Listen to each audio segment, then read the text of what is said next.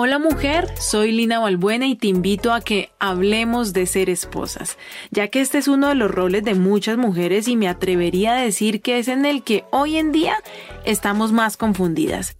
¿Quién nos enseña a ser esposas? Nadie, ¿verdad? Bienvenidas las casadas, las que viven en unión libre, las que están preparándose para dar el sí, las que se están estrenando en este deporte extremo de hacer familia, las que llevan muchos años en su relación, bienvenidas las que lo están disfrutando y las que no. Aquí vamos a aprender entre buenas consejeras las unas de las otras. El episodio de hoy se titula Infidelidad consentida. Sí, escuchaste bien. Y si leíste la descripción de este episodio, ya sabes que te voy a hablar de una historia de la vida real que escuché y quedé de una pieza. Literal, no supe qué decir, no porque no tuviera palabras, sino porque tenía tal cantidad que no supe en qué orden expresarlas.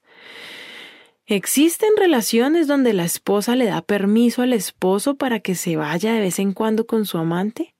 Bueno, mujer, lo primero que te digo es que ni en este espacio ni en mi vida entera me gusta juzgar o catalogar a la gente, y eso es un esfuerzo enorme porque la tendencia como ser humano es a decir esto es bueno y esto es malo. Esto es blanco, esto es negro. Esto es correcto, esto está equivocado.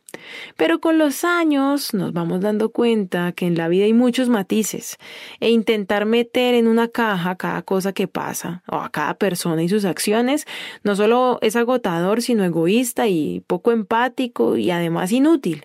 Así que aquí no estamos para decir si lo que te voy a contar es bueno o malo, si te manda al cielo o al infierno. No, vamos a hablar de la complejidad del ser humano.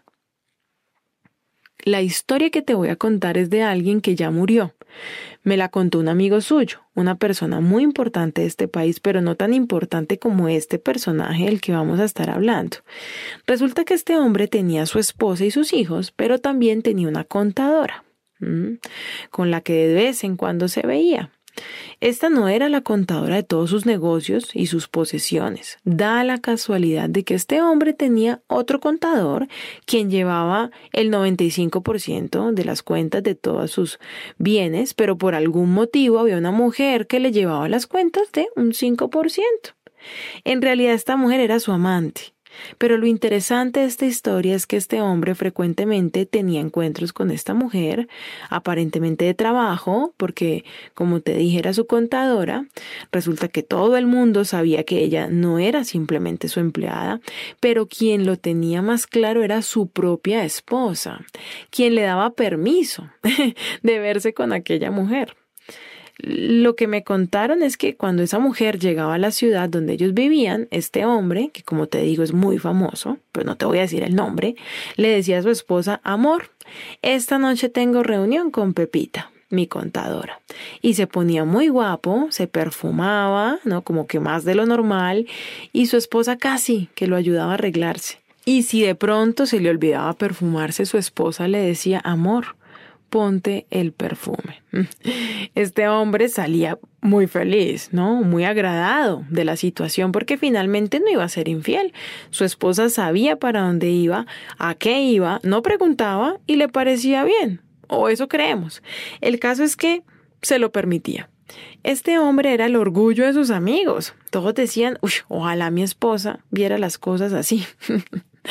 Sé que en esta parte de este relato ya te estás sintiendo incómoda, ¿no? Ya debes haber refunfuñado y resoplado un par de veces, ya debes tener como el ceño fruncido. No te preocupes, mujer, como te dije, este hombre ya murió, su esposa ya murió, sus hijos están bien, así que si ella no sufría por lo que estaba pasando, tú y yo no vamos a sufrir ahora. Pero entiendo cómo te sientes porque así me sentí yo cuando el amigo de este hombre me contó la historia. Yo me quedé en silencio y no fue porque me quedara sin argumentos, sino que al contrario tenía tantos. Pero comprendí en ese momento que ese hombre no me estaba preguntando, simplemente me estaba contando, mm, pues, una historia que él vivió. Para él era admirable la relación tan franca de su amigo y la esposa, pero esta historia a mí, ¿no? Como mujer me impactó. Y me quedé pensando en esto varios días después y, y ahora que estoy haciendo estos podcasts dije, pues pues me voy a tomar uno para hablar de esto, porque yo sí tengo una opinión y la quiero decir, no a los oídos de, de, aquel hombre que ya vivió la historia, ¿no? Que tiene clara su posición frente a esta situación, sino ante ti, mujer, que me escuchas y que como yo seguramente tienes muchas ganas de dar tu opinión también.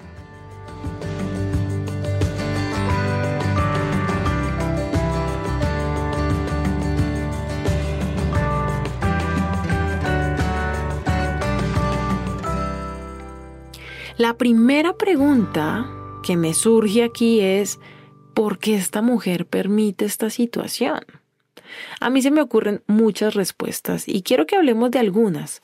Yo entiendo, ¿sí? Cuando una mujer está segura de sí misma, y por ejemplo, pasa una mujer mm, muy hermosa frente a su esposo, ¿no?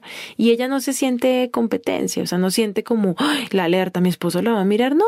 Y ella siente que que su esposo no la ataca, pues si llega a mirar a esta mujer, ¿no? Me parece bien que las esposas no vivamos sintiéndonos bajo amenaza por cada mujer más joven o más sexy o más linda que nos encontremos. Y que tal vez nuestro esposo mire, porque claramente mi esposo no se casó conmigo solo por mi aspecto físico. Y me gusta la idea de ser una esposa segura, que sabe lo que vale para Dios, para ella y para su esposo. Pero cuando hablamos de permitirle al esposo irse a tener relaciones sexuales y a tener una relación de romance con otra mujer. No sé tú, pero a mí me suena raro. Como te digo, aquí no estamos para juzgar a nadie, pero sí es importante analizar las razones por las que una mujer permitiría esto. Por lo menos en nuestra cultura, porque entiendo que hay culturas donde el hombre tiene varias esposas. Es más, hay culturas donde una esposa tiene varios esposos. Pero en nuestra cultura, pues no es así, ¿no? Lo primero que a mí se me ocurre es que esa mujer en el fondo no quiere a su esposo. O sea, permíteme desarrollar la idea. Cuando nosotros queremos a alguien, no nos gusta que viva experiencias que lo puedan lastimar. Y una relación con otra mujer teniendo su hogar y escondidas de los hijos, pues es algo que al final lastimará o a él o a la otra o, o a ella misma, a los hijos, ¿no? Y cómo no, si sabemos que un encuentro sexual es mucho más que dos cuerpos. o sea, hay un encuentro emocional. Hay una unión energética, hay una unión espiritual. ¿Y cómo podría yo querer que mi esposo esté con otra mujer en la intimidad, ¿no? En, en compañía, en amor, cuando sería yo la que le debo dar eso? Y, y además le quiero dar eso. Ahora que si no quiero, no, no quiero estar con mi esposo, pues es porque está pasando algo más. Y se me ocurre que ese algo más es que ya no estoy interesada en darle ese amor, esa atención a mi esposo, y por eso me da igual que se vaya con otro o que no esté interesada ¿no? En sentir ese amor ella, en esa intimidad. Ay, se me ocurren tantas cosas. Se me ocurre también que tal vez si lo quiere, pero no como esposo, sino como hermanito, como un compañero de vida, un buen amigo. Y bueno, está bien si ese amor de esposa se convirtió con los años en amor de amiga o de hermana, pero ¿y ella? ¿Dónde queda su necesidad de intimidad? Ahora, ¿qué me dices de las complicaciones? Enfermedades venéreas, ¿no? O sea, que nadie hable de eso no significa que no existen.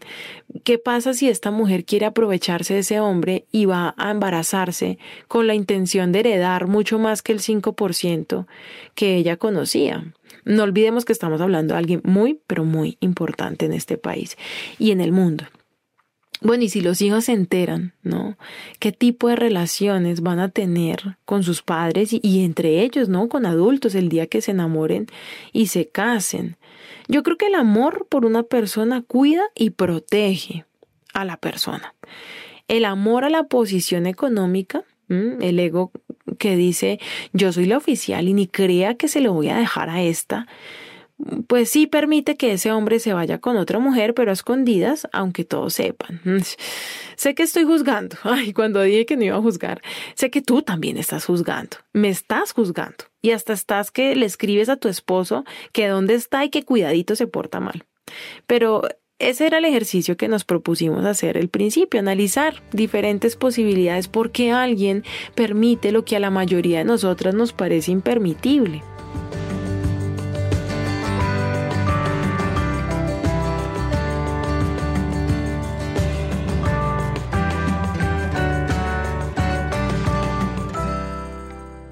Así que para no juzgar voy a hacer el ejercicio actoral de pensar que soy yo. Ojo que no es paranoia, no es que el tema me tiene loca, no, es un ejercicio profesional, ¿listo? Ok. Si yo fuera ella, viendo que mi esposo se arregla para irse con otra, que yo le pongo el perfume y lo veo como sale de casa, que va a ir a los brazos de otra mujer, yo, que soy una romántica, creo que lo haría con la ilusión de que ese hombre, media cuadra más adelante, se arrepintiera. Como que se diera cuenta que, que, mm, que como yo no hay dos, y se devolviera. O sea, le daría la libertad de si te quieres ir, vete, pero guardando la esperanza de que no se fuera. O si se va un día, a los meses otra vez, al año otra vez, guardaría la esperanza de que un día como que ese amor se desaparezca por esa otra mujer y, y vuelva a mí. Ay, ya sé, ya sé que estás diciendo, ay, tan ilusa. Pues sí, así soy yo, toda soñadora, siempre esperando que un día, ¿no? Así, al fin me hagan esa fiesta de cumpleaños sorpresa, o que me regalen ese cachorro en una caja con moño rojo bajo el árbol, o cualquiera de esas sorpresas románticas peliculeras. Dime la verdad, ¿tú no? A veces no fantaseas con un detalle así de parte de tu esposo. Bueno, pues yo sí pienso que tal vez esta mujer sufría en silencio, que también es típico en nosotras, o tenía su tinieblo también. Don Segundo, que apenas el marido salía con permiso por la puerta del frente, este amante saltaba a la pared del patio trasero. Ay, Lina tan exagerada. Ah, sí. Y si te digo que tengo una historia muy cercana, una esposa que le permitía al esposo estar con prostitutas porque ella tenía una relación secreta con el primo de él. O sea, con esos primos, ¿para qué enemigos? Yo entiendo que muchas mujeres al descubrir una infidelidad no saben qué hacer, porque económicamente perderían todo. Conocí un caso también así hace muchos años. Ella se da cuenta que el esposo está en otra relación y llorando, ¿no? Me decía, si yo me divorcio, Puede ser que él me dé la mitad de las posiciones materiales y mantenga a mis hijos, pero no le va a pagar la enfermera y la empleada a mi mamá, ni la universidad a mis dos sobrinas, como lo está haciendo ahora, y, y yo cómo le quito eso a ellas. No sé, ay, no sé, no digo nada, porque yo no sé qué haría en su lugar. Solo te estoy contando casos de la vida real. Pero es válida la pregunta de, ¿esa mujer ama a su esposo o ama la posición social de su esposo? O mejor esta pregunta, ¿esa mujer ama las comodidades económicas que le permiten vivir como vive y ayudar a los demás más de lo que se ama ella misma? Para comprender un poco de por qué este tipo de relaciones se daban antes y se siguen dando, sobre todo en ciertas poblaciones, como que culturalmente es muy aceptado el tema, ¿no? De la esposa oficial y las mujeres amantes por fuera, hablemos de hace 400 años cuando se creó nuestra raza revuelta, cuando los colonos, después de la conquista, decidieron instalarse acá en América y construir sus casas, le pidieron permiso a la realeza española de que los dejara traer a sus esposas. Y así llegaron las primeras mujeres españolas a Centroamérica y Sudamérica para asentarse en estas tierras. Los colonos vivían acá y todo lo que desarrollaban en este lado del planeta debía ser reportado a España, ¿no? a la autoridad real.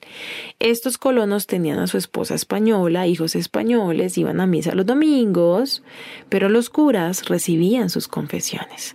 Estos hombres tenían relaciones extramaritales con las indias esclavas. Algunas eran violaciones y otras eran relaciones constantes, donde se involucraron los corazones y donde salieron los primeros latinoamericanos, o sea, los mezcladitos. Esos hijos no eran españoles, obviamente, no eran criollos, porque los criollos eran hijos de mamá y papá español que nacían en América. Pero esta es una mezcla diferente, que además después se mezcló también con los esclavos de afrodescendientes, ¿no? Traídos de África. Pero de estos niños nadie hablaba en España. Siempre se mantenía la apariencia de que todo estaba bien en casa. Esto sucedió hace tan solo 400 años. Y por eso aún vemos esa herencia de familia tan común y tan secretas. Tus bisabuelos seguramente y los míos tenían hijos por fuera de casa.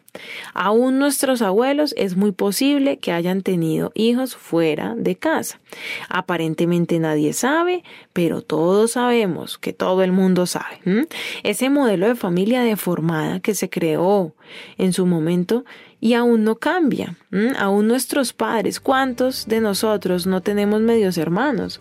O nuestra mamá en realidad no era la esposa oficial de nuestro papá.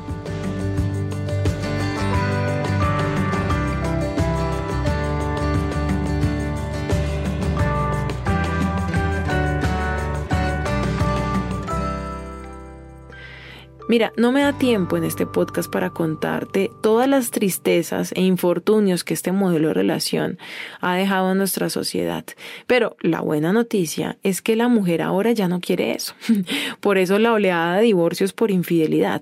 Pero si miramos el presente y el futuro, lo que necesitamos es que nuestros hombres y mujeres dejen de perpetuar estos comportamientos nocivos. O sea, que dejen de pensar que tener otra mujer aparte de su esposa o mujeres que les gusta eh, meterse con hombres casados y hacer ser como la sucursal pues se den cuenta que eso no trae nada bueno, porque si algo muy es muy triste es ser un hijo ilegítimo, o sea, no ser reconocido por el papá, ver que otros hermanos sí viven con su mamá y con nuestro padre, pero ese padre y mi mamá no.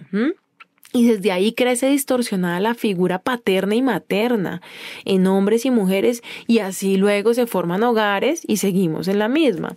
Entonces mi pregunta para esa esposa, la protagonista de nuestra historia, ¿no? que le daba permiso al marido para irse con la otra, si pudiera hacérsela, sería, eh, ¿habrías jugado el juego al revés? O sea, ¿te hubiera gustado tener otro amor fuera de casa y que tu esposo te diera el permiso de verte con él y te perfumara y te mandara a estar con él? Porque si es así, todo bien. Estamos hablando de una relación abierta eh, en una sociedad muy conservadora. Listo, ¿no?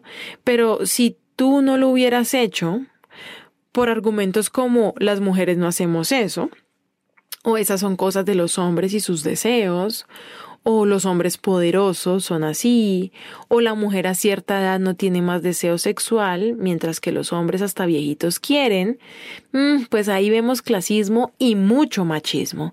Y significaría que esa mujer machista, pues no aportó mucho al cambio generacional, o sea, como a dejarnos un mundo más justo a las mujeres. No sé si te ha pasado que digamos que mañana vas a tener un día muy importante. En la noche no puedes dormir porque te estás imaginando mil posibilidades de cómo saldrán las cosas al otro día, mil panoramas diferentes de cómo puede salir todo, bien o mal. Pero al otro día, cuando vives el momento, no sucede lo que pensaste. Sucede justo lo que nunca se te ocurrió. Bueno, tal vez este análisis sucede eh, así, ¿no? Como que todo lo que imaginé hoy, todo lo que tú te imaginaste escuchándome, pues nada se parece a lo que sucedió en realidad. Nunca lo sabremos. Lo único que espero es que tanto ellos como nosotros vivamos en felicidad, porque a veces nos metemos en unos triángulos amorosos en los que nadie sale ganando, sino que vemos a unos pobres corazones incompletos. O sea, la esposa no está bien, el amante, la amante no está bien, él no está bien. Como que son personas que están buscando aliviar en el afuera algo que no tienen adentro y eso pues a larga distancia no, no llena de verdad. Y finalmente cada persona debe tener muy claro lo que quiere, ¿no? En qué cree y vivir bajo esa verdad. A mí no me gustan los secretos y los escondidos en la pareja ni con los hijos, pero bueno. Ya hablé mucho por hoy. Te dejo este mensajito para reflexionar. El malvado es inflexible en sus decisiones. El justo examina su propia conducta. Me despido por ahora, mujer. Recuerda que me puedes escribir qué te pareció este episodio a mi cuenta de Instagram, arroba Lina la primera con B y la segunda con V. Me encantaría saber de ti y si quieres trabajar en herramientas emocionales para ser la mujer, la esposa y la mamá que sueñas, bueno, escríbeme porque tengo varias opciones para ayudarte en ese proceso. Y recuerda, no te aguantes ni te divorcies, hay otro camino.